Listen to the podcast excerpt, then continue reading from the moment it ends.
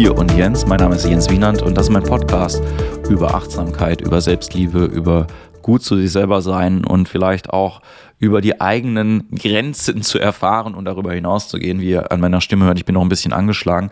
Die letzten Wochen war ich krank und krank sein ist ätzend. Äh, darüber mache ich vielleicht nochmal eine eigene Folge. Ich habe jetzt nur auch gemerkt, dieses gut zu sich selber sein und einem Dinge selber zu schenken oder mir selber was Gutes zu tun in der Zeit, wenn mein Körper die ganze Zeit nicht mitspielt, das ist richtig anstrengend. Das hat mich super gefordert. Ich konnte irgendwie keinen Yoga machen, ich konnte irgendwie nicht tanzen, äh, meditieren, wollte irgendwie auch nicht so richtig funktionieren.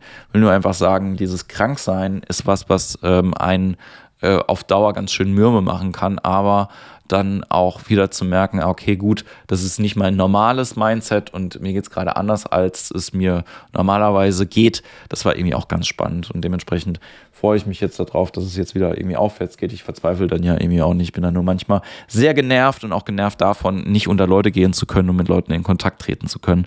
Weil das war nämlich ganz schön, jetzt gerade die letzten paar Tage und Wochen hier im Theater wieder ein paar Leuten zu begegnen. Ähm, ich habe einen Atemkurs gemacht, nochmal mit der Soham-Meditation. Das war ganz schön. Wir haben einen Kurs gemacht mit Impro und Achtsamkeit. Den machen wir am 12. März nochmal. Den mache ich zusammen mit meiner Kollegin Tabea Herion. Und ich habe äh, aber trotzdem mit ein paar sehr spannende Gespräche geführt in den letzten paar Wochen. Und über eins habe ich noch längere Zeit nachgedacht und darüber will ich gerne heute mit dir sprechen. Und zwar ging es darum, so ein bisschen zu merken, ab einem gewissen Zeitpunkt in seinem Leben, dass man Dinge anders denkt, als man die vielleicht früher gedacht hat. Und das ist ganz spannend bei mir selber, das in zwei krassen Bereichen des Lebens festzustellen, wie viel ich irgendwie anscheinend von meinen Eltern oder auch von meinem Umfeld mitgenommen habe und wie sehr ich da, naja, geprimed worden bin oder geprägt worden bin, ohne dass ich da mit dem Finger hätte drauf zeigen können. Der eine Bereich, über den ich ja schon ein paar Mal geredet habe, ist eben dieser Bereich äh, Liebesleben, Sexualität. Äh, wir haben Partnerschaften auszusehen, wie sollen Beziehungen sein und so weiter und so fort.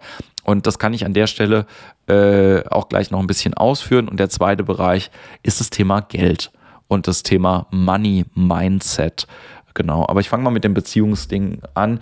Also ich habe ja so ganz früher, ganz, ganz früher, habe ich ja äh, quasi als äh, einzige Beziehung, die ich so kannte, natürlich wie bei vielen anderen Leuten auch, meine Eltern vorgelebt bekommen. Und man muss sagen, dass die auch ein paar Beispiele geliefert haben, die uncool sind in einer Beziehung. Ne? Also zum Beispiel, wie man sich dem Partner gegenüber verhält oder ähm, wie viel da gestritten worden ist, auch in meiner Kindheit. Und das waren so Sachen, die man natürlich irgendwie äh, gesagt hat, naja, das möchte ich gerne nicht anders, äh, nicht so haben, das möchte ich gerne anders gestalten. Das war mir relativ schnell auch klar irgendwann so in der Retrospektive.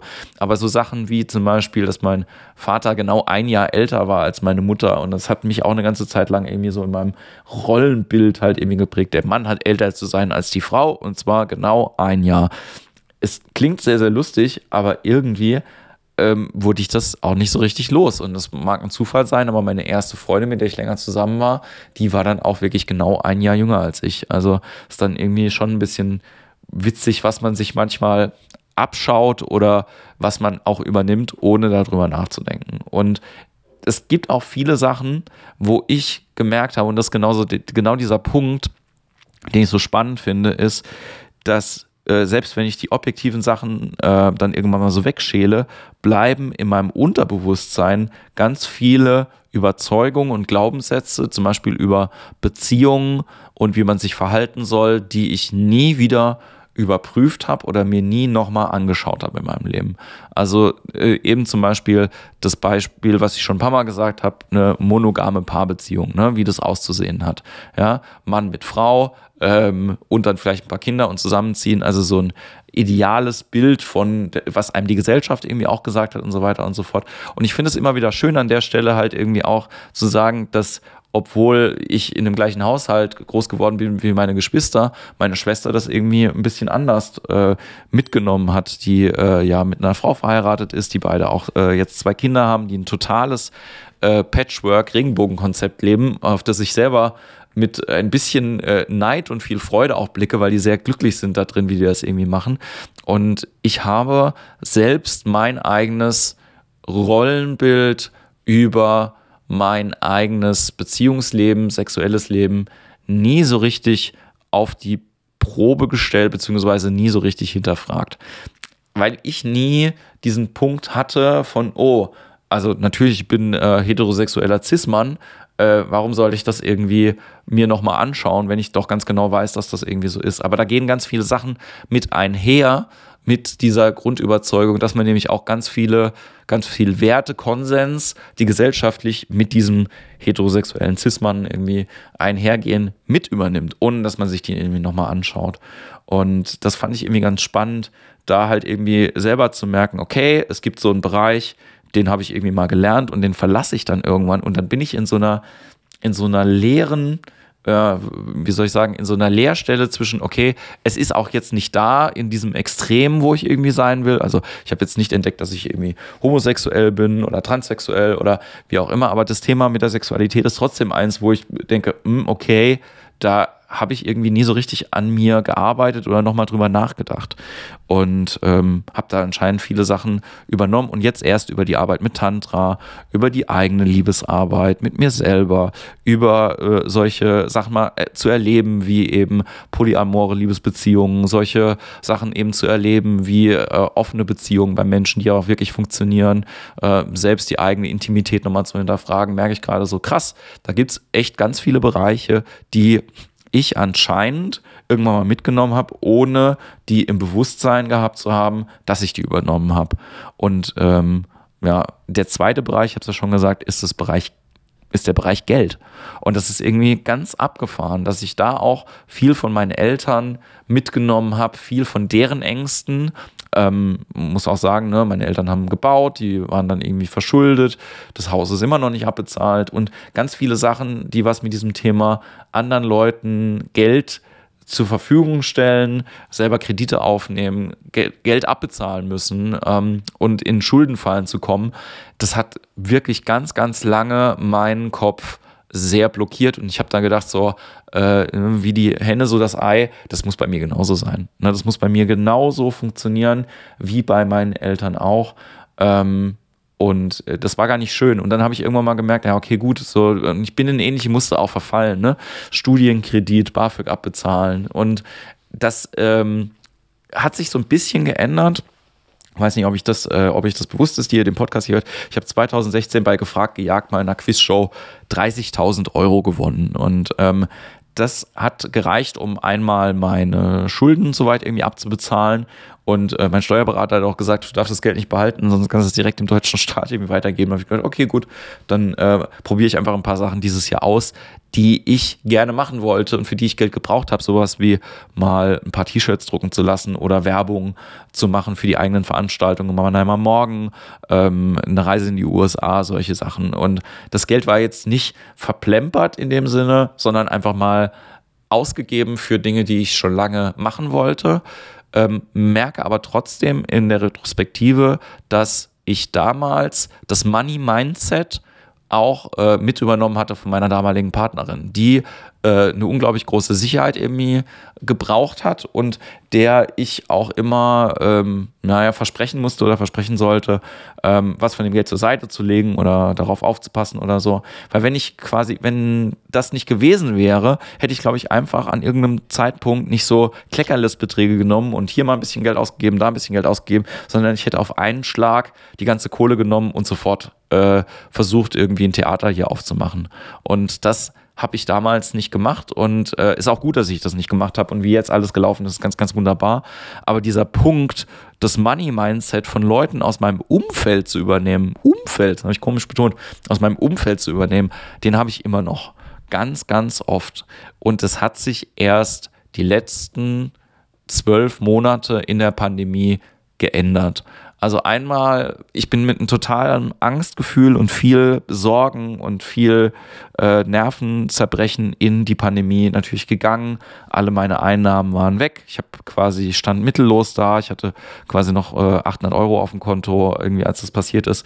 Und ähm, das hat mich fertig gemacht. Ne? Das war, äh, damals war ich auch noch quasi viel näher an der Depression und viel tiefer in äh, diesen suizidalen ähm, Gedankenschleifen und natürlich Geldnot ist immer was, was einen schnell dahin bringt.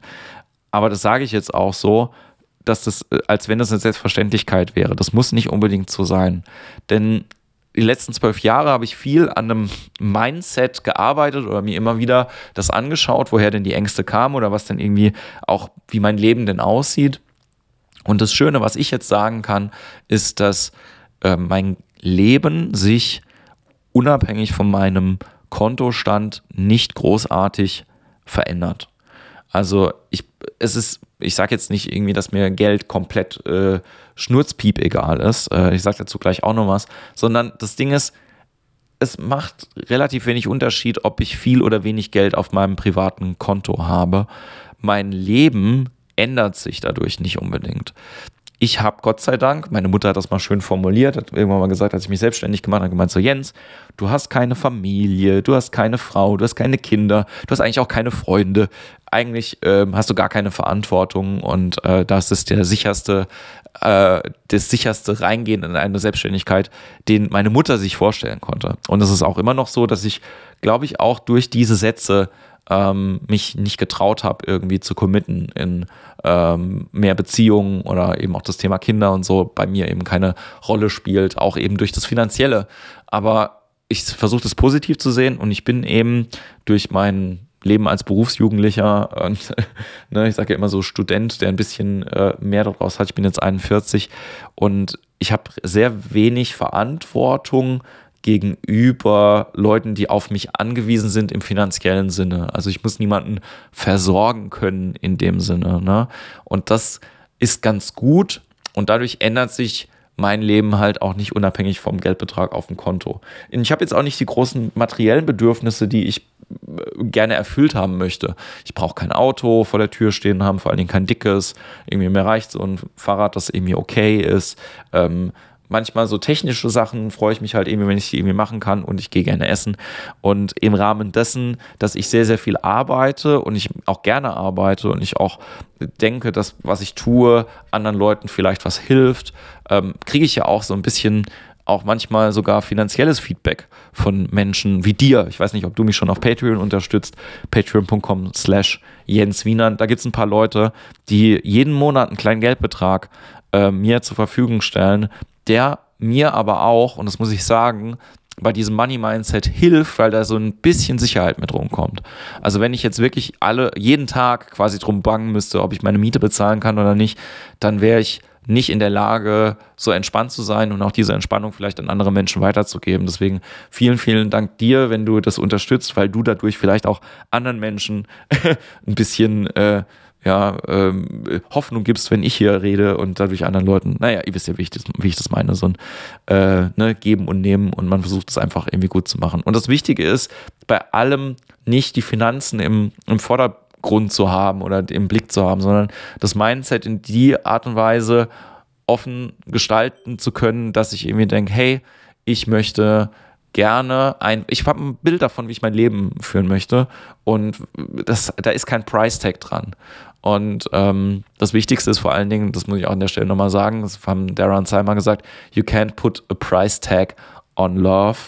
Und ähm, deswegen, ich freue mich über jede Art von Wertschätzung, über jedes Feedback, über die Patreon-Unterstützer, aber auch über Leute, die einfach mal nachfragen, wie es mir geht oder die mir irgendwie anders unter die Arme greifen können, über die Leute, die das mit Arbeitskraft und Arbeitszeit tun beim Impro-Theater oder halt irgendwie Kollegen, die auch mal für Umme irgendwas machen ich glaube schon, dass man ähm, mit diesem gelebten Gift, mit diesem gelebten, ich, ich schenke was in die Welt und dann kommt was zurück, weiterkommen kann. Und vielleicht ist da für dich auch irgendwie was dabei oder vielleicht gibt es irgendwelche Dinge, wo du merkst, wenn es nicht die Beziehung oder das Money Mindset ist, andere Sachen, die du vielleicht nochmal überprüfen müsstest. Ne?